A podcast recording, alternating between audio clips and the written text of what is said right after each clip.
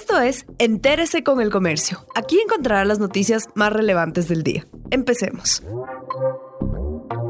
A continuación, los temas más destacados en el comercio este martes 2 de marzo.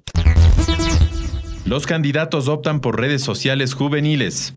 Las fichas del tablero político no se mueven solo en las calles o en los medios tradicionales, sino también en plataformas sociales en franco ascenso. Cuando restan dos semanas para el inicio de la campaña para el balotaje, tanto Andrés Arauz de UNES como Guillermo Lazo de Creo y el Partido Social Cristiano ensayan nuevas estrategias para convencer a distintos segmentos del electorado.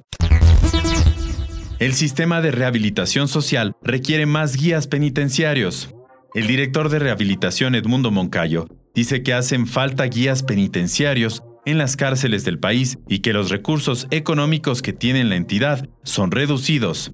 Este 1 de marzo, él compareció en la Asamblea, igual lo hizo el ministro de Gobierno Patricio Pazmiño y el comandante de la policía Patricio Carrillo. Allí detallaron lo vulnerable de las cárceles frente al poder de las bandas delictivas. Los municipios se reúnen para tramitar la compra directa de más vacunas. Los cabildos de Pichincha, Imbabura, Ambato, Lago Agrio, Cuenca y Santo Domingo estudian la posibilidad de adquirir de forma directa más dosis de vacunas contra el COVID-19.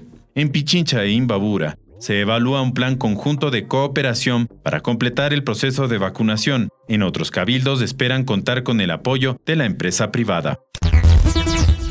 Gobierno insistirá en proyecto de defensa de la dolarización.